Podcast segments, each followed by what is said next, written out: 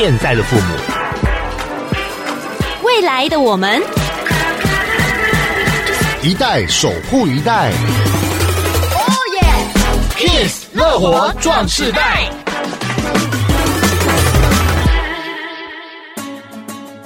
欢迎收听《Kiss 乐活壮世代》，我是曲曲。大家好，我是代班主持人钟轩。今天呢，我们进入到科技话题这样的专题。我们在上一期节目当中讲到五 G 嘛，嗯，介绍五 G 的应用，还有呢，从一 G 到五 G 的演变，嗯，那我们今天呢，就把这个五 G 扩大来让大家了解，智慧生活未来将是无所不在。对，像是物联网啊，还有这个人工智慧，以前好像都是在电影里面才听过的这些名词，但是现在其实就发生在我们的生活当中，你还会发觉，哎，好像没什么改变呢、啊，没什么改变。我们今天讲完之后，你就会发觉，像这样的智慧生活无所不在，而且我们所在的城市也将打造成智慧城市。嗯所以在今天节目当中，我们就邀请到高雄市政府经济发展局的副局长高振远高副来到我们节目当中接受专访。高副您好，副局长好。哎，两位主持人曲曲、钟轩，还有所有的听众朋友，大家好，我是高雄市政府经济发展局副局长，我叫高振远。我们讲到智慧生活，脱离不了的就是网络嘛，哈。对。好，说到网络呢，哎，这个连一连就有一些互联网、物联网、车联网，好多都。连起来了，对啊，就是希望说能够把各样的资讯还有各样的数据都能够无所不在的在生活当中的去做一个串联，也让生活的各面变得更加的便利。对呀、啊，技术的层面、数据的收集，所以我们今天呢一开始就要请教一下我们的高富，什么叫做智慧物联网呢？其实刚刚从两位的对谈中哈，已经对于所谓的 AI 啊，甚至 IoT 啊、物联网这些，其实都已经。有基本而且深入的一些经验了。那我这边跟大家说明一下，AI 啊，人工智慧，还有 IoT 哦，物联网，它大概是怎么一回事哈？那我想先从 AI 谈起哈，AI 就是人工智慧哈。那这一个部分，因为几个世纪前的科学革命之后哈，机器的产生，工业革命，然后大大的改变了这个人类的生活的一个习惯和行为的模式，然后就产生了很多机器帮助我们。那这同时也慢慢的随着呃机器越来越进步啊，科技越来越发达，慢慢衍生一个问题，就是诶有没有一天哈，机器它有可能会像人类一样，它是有智慧的，它会学习，然后它会。呃，一些吸收新知，它是可以被教育的。那最有名的大概就是在呃一九五零年，英国有科学家，我们常讲他叫做计算机之父，叫图灵哈，图灵计算机之父。他所提出的一个问题就是，机器到底会不会思考？然后他也设计了一些实验哈。从那时候开始，这个所谓 AI 人工智慧这个题目哈，就一直被讨论，一直被流传到现在。那所谓的 AI 就是呃，透过先进的一些技术，比如说。感测啊，或者一些资料的一些堆叠、分析，一些方法的一些预测，哈啊，怎样让这样的一个机器，就仿佛像人类一样，哈，它是有大脑的，它是有神经的，它会学习的，然后甚至它也会犯错。更重要的，它越接近人类之后，哈，人类的优点、一些思考创意，它都会有，但是它人类的缺点，它没有。比如说，它不会累，它不会疲累，它不会情绪性。在这样状况下，这就变成近年来一个很重要的一个科学哈，就怎样让机器它能够深度的学习。然后能够成长，能够帮助我们处理很多日常生活上的事情哈。那这一门学问就所谓的 AI，就是人工智慧。这样说起来，我们生活当中很多运用，哎，像是呃，你现在呢用那个厨师也可以少用几位。对啊。呃，机器呢就会帮你把所有的配方配好了，然后按一个按键它就出来了，而且很精准。还有这个关灯工厂嘛，嗯、对不对？也都是用机器人来替代。大家都说，到底未来哪一个行业的人不会失业呢？那呃，我们在这次的节目当中特别也讲到物联网的这个名词，嗯，到底说物联网它比较准确的定义是什么呢？那我想关于物联网这个，其实大家已经在日常生活中都已经身处在这样的环境哈，不管你喜不喜欢或者你认不认识它，其实都在使用它，而且每天使用的层面越来越广泛哈。那物联网这个 IoT 呃，这三个字其实就是那个 I 就是 Internet，就是互联网的意思。那呃 Internet of Things 就是呃万物相连，什么任何所有的东西其实都可以透过一些资讯通信的技术彼此做一些连接啦哈。那互联网是呃我们人类和电脑或电脑和电脑之间彼此的连接，但是这个物联网它的范围层面更广，万物皆可相连，所以叫做。物联网，那应用的层面当然是我们最常见的，就扫地机器人了啊，它里面有一些智慧型的一些晶片哈，因为我们想说，机器人到每一个家庭里面，它怎么那么厉害？每家的配置几房几厅都不不都不一样，那他怎么有办法哦？去去画一个地图，然后走一个最短的路径，然后去把房间打扫完之后，又回到它原来的位置，所以它就会有一些感测，有一些连接的一些技术。那当然这是最基本的原理。那当然。我们常讲说，随着这样发展之后，我们让我们的整个居家的环境会越来越智慧化，减少很多的呃，比如说能源的浪费或者我们人力的一些付出啦。那当然打扫是一件事情。那也许我们在我们的家里面装了一个控制的中心，然后装了很多感测器。那，就像前一阵子下大雨下很多，比如说呃下大雨，它就透过自动侦测，我们就会有那个电子窗帘啊，或者电子玻璃。它就可以自动控制那个光要进来的强和弱，窗帘升起的高和低，然后甚至那个雨水要排到哪个地方去，然后要做怎样的一个浇灌的系统或者是回收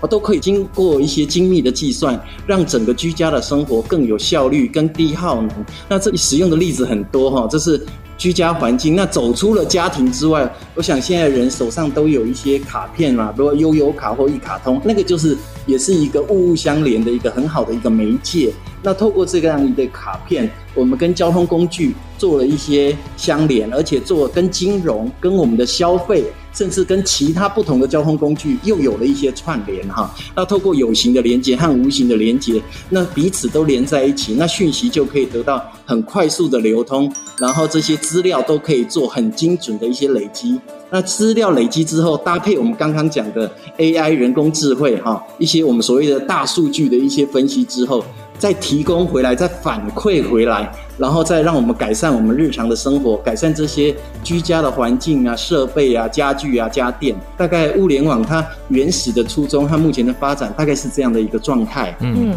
说到刚刚我们讲到生活层面的应用，智慧家庭的话呢，可能就是你用手机一个 App，你就可以呃开始指挥啊、嗯、开关，包含像是我们平常开的车子，对，就是非常广泛运用在我们的日常生活当中。其实无所不在啦，对啊，只是说我们没有办法一一的把它举例出来，呃，到底呢，如果持续的发展，在未来会对我们生活有什么样的改变，造成什么样的冲击呢？我们等会再来继续访问高雄市政府经济发展局高振远副局长。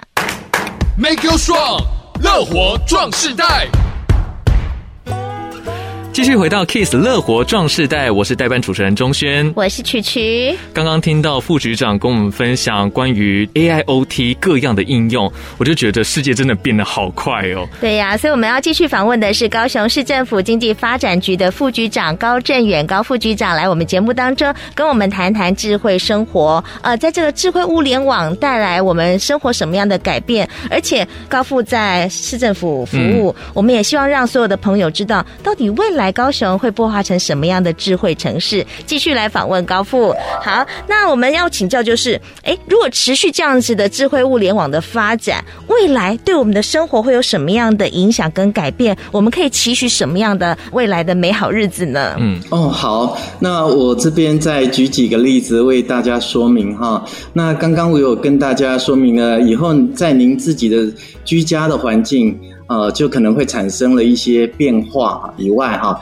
你出了门之后，到了这个城市之后，当然你也会感受到整个城市的不一样了。那首先你出去之后，比如说您需要使用交通工具，刚才说的嘛，哈，也许不久未来就出现，就是我们常常讲的自动驾驶，或者是所谓的呃无人车这样的一个技术。大家想想看哦，哈，那个我们开车，当然一方面是一个享受，一个惬意的环境啊，一个惬意的一个行为啊，当然也有可能会。造成一些疲累，或造成一些交通安全的一些顾虑嘛，哈，呃，所以现在正在研发就是无人车的技术，就是诶，透过比如说一些刚刚讲的一些先进的感测的技术，感测的东西是非常多的哈，道路上的一些车况，道路路面有没有坑洞哈，甚至路边有没有车子闯出来，有一只小狗，或者路树倒塌，或者是天候的因素等等。啊，所以我们如果这样分析起来，其实我们每个人在开这车的时候，还真的是有风险，而且是很疲累的。那现在为什么需要无人车的技术呢？它就可以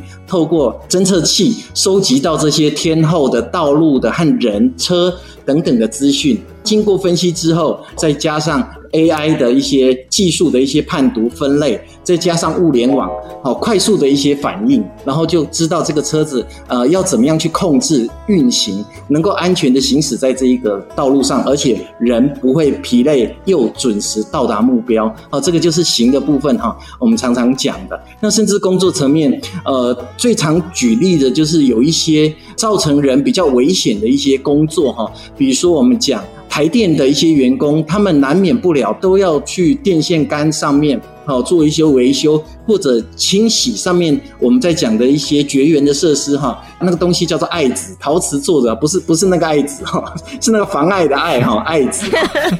对于台电来讲，对员工来讲，都是冒着生命危险在做这样的事情。那如果透过无人机的技术，好，无人机地面的遥控和监测到达一定的位置啊。搭配上一些设备，然后进行一些碍子的一些检查、清除，甚至一些异物的一些移除，哈，我想这样子可以很精准、很有效率的达成目标。啊，更重要的是要保障了人的生命财产的一些安全，又有及时性。刮风下雨，无人机它不会罢工啊，它随时都可以去帮忙。这都是一个很具体，对我们日常生活、对城市会有很大的一个帮忙效果。当然还有更多更多的一些例子哈，都可以看出如何运用这样的一个物物相连的一些机会，搭配资通讯的一些技术，然后再用 AI 的智慧进行一些呃资料的收集、分析、判读、分类，然后再回馈。那这样的话，呃，都可以使我们目前既有的一些作业或一些设施设备，然后它的功能再做提升。好，大概我很很简单，先举这几个例子给大家参考看看。是高富，因为高雄市一直强调我们要成为一个智慧城市嘛，嗯，所以呢也成立了一个高雄智慧城市推动委员会。请问这个委员会要做什么样的工作？然后要怎么来推动这个产业呢？哦，好，那的确哈，那个不管是五 G、AIoT 这样的一个先进科技的一个推动，动或者是智慧城市的应用，这个在我们的陈市长上任以来，哈，都是帮我们设定为这个是我们一个产业发展、城市转型非常重要的一个。目标了哈，那您提到的这个委员会的组成，它是由产官学界大家共同组成哈。那它主要有分为两大区块，一个部分就是我讲的智慧产业的这个部分，刚刚提到的呃 AI 呀、啊、或者物联网，甚至五 G 等等资通讯科技的应用，这个在这个智慧城市的委员会里面有一个智慧产业的一个分组，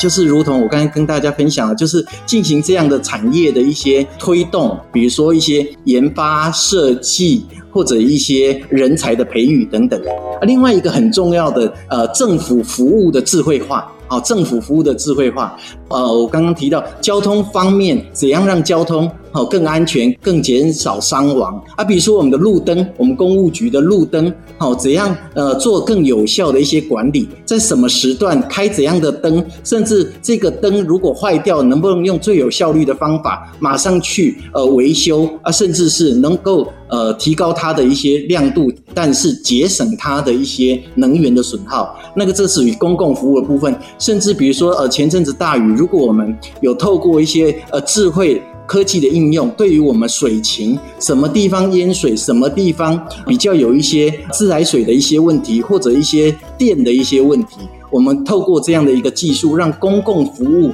能够提供更精准、更准确的一个服务的一个效率。那呃，种种而言，大概这些都是让市民的生活更变得更安全、更便利，而且。又为整个南部甚至高雄哦，我们透过这样的一个呃一个推动之后，我们的服务变好的，而且我们产生了新的科技的应用。科技的应用哈，我们把这些科技导入城市的应用之后，然后因为大家都知道，我们高雄是主要是以制造业为主，那透过这样的新的科技来协助这些制造业的呃他们的所谓的转型升级，不管是石化的，不管是钢铁的，他们在生产的过程中，呃，在研发的过程中应用这样的技术，让他们在既有的基础。能够再提升哈，那我想这个您提到的这个委员会，大概市长就是带领我们的副市长，我们大家朝这个方向啊、呃、去做推进哈。是，看来有很多的工作机会，可是一方面我也觉得好像有些人的工作机会也要被取代了。到底我们的未来面对这样子的 AIoT 呢？我们要具备什么样的能力，或者呢，我们要迎向未来的目标跟挑战是什么？等会再继续来访问高雄市政府经济发展局高正元副局长。Make you strong，乐活壮世代。继续回到 Kiss 乐活壮世代，我是曲曲，我是代班主持人钟轩。今天访问到的特别来宾是高雄市政府经济发展局的高正远副局长。其实，在高雄呢，他就是负责帮我们规划打造智慧城市的一个舵手啊。嗯，那刚刚讲的这么多，我又期待又怕受伤害。为什么会这样子说呢？因为。对这个呃副局长说的，我好期待未来的这样的智慧生活。嗯、可是呢，讲的我觉得我好像会失业耶，全部被机器人给取代了。对呀、啊，而且你看我讲话会吃螺丝，找个机器人来讲话不会吃螺丝啊。所以我们继续来请教的就是副局长，我们面对未来的智慧生活、智慧化 AI 化的话，我们看到了很多科幻片，也是会有灾难的。还有就是说，我们要储备什么样的实力，才不怕被取代呢？嗯、我想。那个曲曲，你你 不用太担心了，哈，呃，最主要就是你担心也没有用啊，就是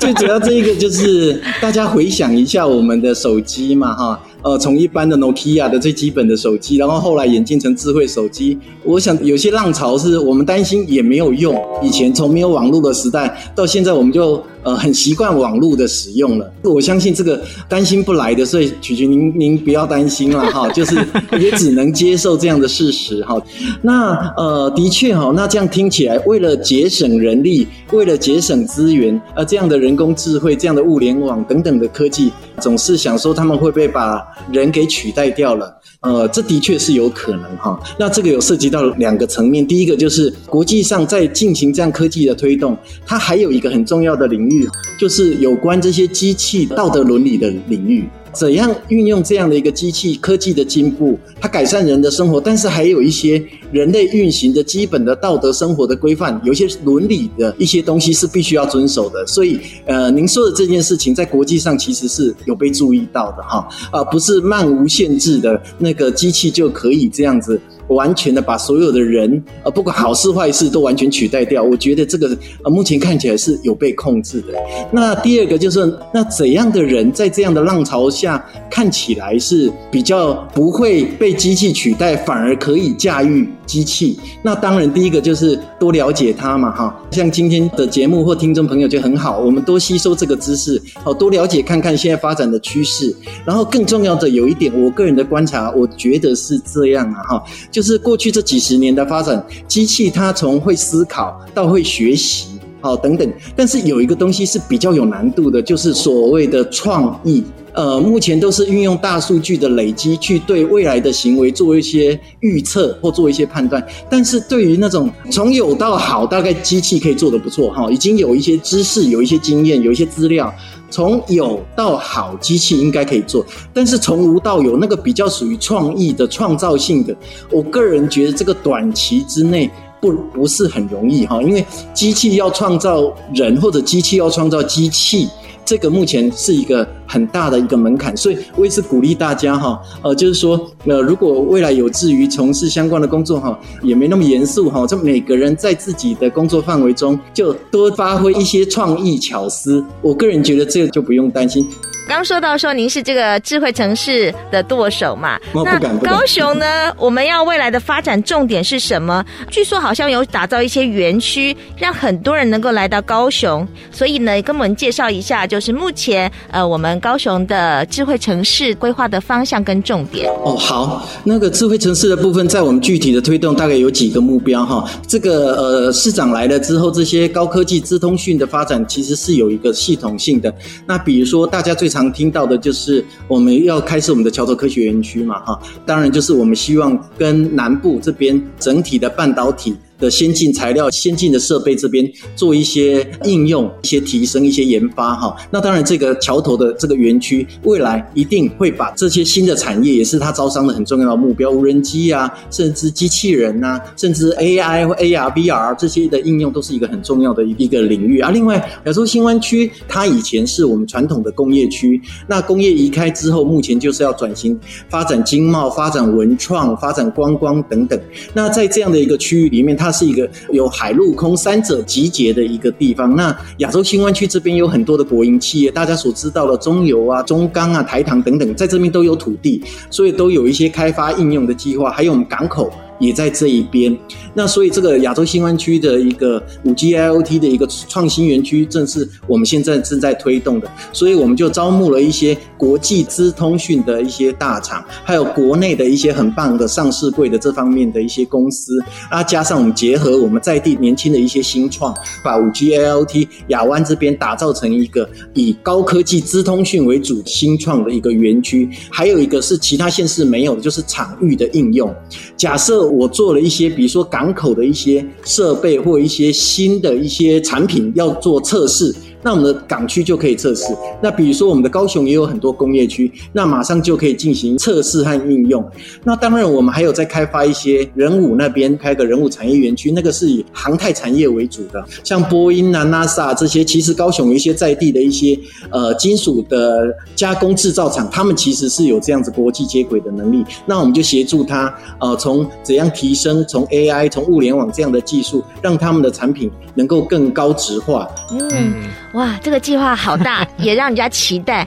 但是呢，我们很多听众又是针对五十家以上，我想应该也要帮他们问一些问题啊、哦。对啊，像我就特别想要问，就是说，因为既然像物联网这么的发达，然后这一股的潮流就是一直的延续嘛。嗯。那其实像五十家的这些长辈们，他们会比较受吸引的，就是哇，越来越方便呐、啊，然后越来越在生活当中可以顾到各层面的，特别是像医疗跟长照这方面。嗯。那目前像高雄市。有没有在这个五 G AIoT 的发展上面，就是已经有医疗啊、长照方面的一些成果跟应用呢？呃，好，那我跟两位说明呢。当然，机器会太换，但是我们人总有一天我们也是会变老了哈。那所以我们现在这个，而且呃，有实际上的社会上的一个照护的需要以外。不可讳言，这也是一个庞大的一个商机。那这样正足以驱动这样的一个科技，看如何的应用。那我举几个简单的例子哈，比如说我们讲救护车好了，老人家呃，他有这样救护车的一个需要，他发生了一些事故，可能以往就是呃通知医疗单位派救护车去，然后赶快到他的处所去把他移到救护车上，然后再送去医疗院所做诊治嘛。那现在最新的透过呃，五 G IoT 等这些技术，它在出发前，他的救护车上面就已经先把他相关的病历资料都调好了，然后把他人接到车上之后，就已经护理人员依据显示的资料，或者我有一些智慧穿戴的一些设备，智慧的眼镜啊，智慧的头盔等等，好，加上。呃，及时的病历系统，他马上就可以做初步的判断，马上啊帮他做一个紧急的救护，甚至初步的处理。那等到送到医院的时候，那边病历相关资料都已经 OK 了，就不会说是等老人家送到医院的时候才开始处理。就是已经前面争取了在救护车上面的，他已经开始在做初步的一些诊治或者一些判断啊，这个已经都都已经在发生在实验中。那第二个就是说，比如说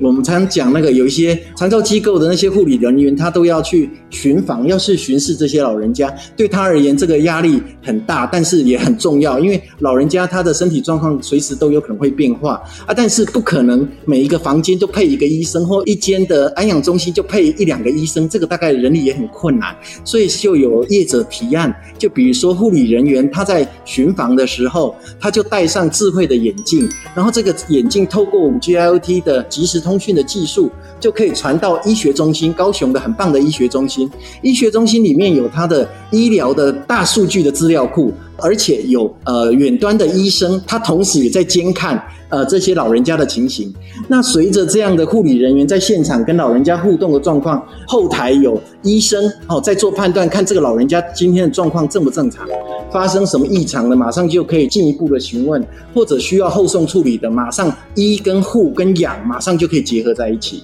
这个计划我们正在进行中，很快就会进行实地的一些实验。哇，原来呢。这个智慧生活已经非常非常广泛的运用了，嗯、只是甚至连我们都不知道，我们还以为只有监视器呢。戴眼镜的人你要小心哦。小心些。好，那今天呢，我们谢谢副座来跟我们讲这么多的有关智慧生活的内容，嗯、谢谢。同时呢，也希望听众朋友如果有任何的问题呢，都可以在我们的留言区来提问。我相信呢，高雄市政府经发局都会给大家很好的答复。呃，也欢迎大家随时踊跃的。来收看我们的节目，在 YouTube 呃，或者是说在 Podcast 都可以听得到、看得到我们的节目。嗯、今天非常谢谢高雄市政府经济发展局副局长高振远高副来到我们节目当中，借由我们的视讯，我们也是借由智慧化来完成今天的专访。嗯、谢谢高副，谢谢副局长，谢谢两位主持人，谢谢所有听众，谢谢大家。乐活 Q&A。哎，大家好，我是高雄市政府经济发展局副局长高振远。请问日常生活当中有哪些日常用品是物联网的应用呢？好，我想很多家庭目前哈，为了便利都有，比如说扫地机器人。那扫地机器人它是一个很有智慧的设施哈，不管你的家庭的配备是怎么样，它都会自动的绘图，进行一些判断，然后去进行一些清扫打扫，然后甚至会把一些资讯传到你的电脑，传到你的手机。这个就是很具体的一个 AI 的一个应用。物联网让民众生活更加便利，不过同时也会增加治安的风险。请问该如何应应呢？哦，是的，物联网因为大量的运用资讯和通讯的技术，哈，这样的确会增加被人家攻击或被人家有心人去误用的一些风险。那所以有一个科学啊，治安的攻防啊，呃，演练这个部分很重要。所以在发展这样物联网的同时，治安如何进行攻击，以及攻击之后的一个防备，这个是一个很重要的课题啊。这个要必须跟资通讯的发展跟物联网的发展同步进行。五 G AIoT 已经被高雄市宣布为未来的重点发展项目，请问有哪些规划是针对长青中壮年族群的呢？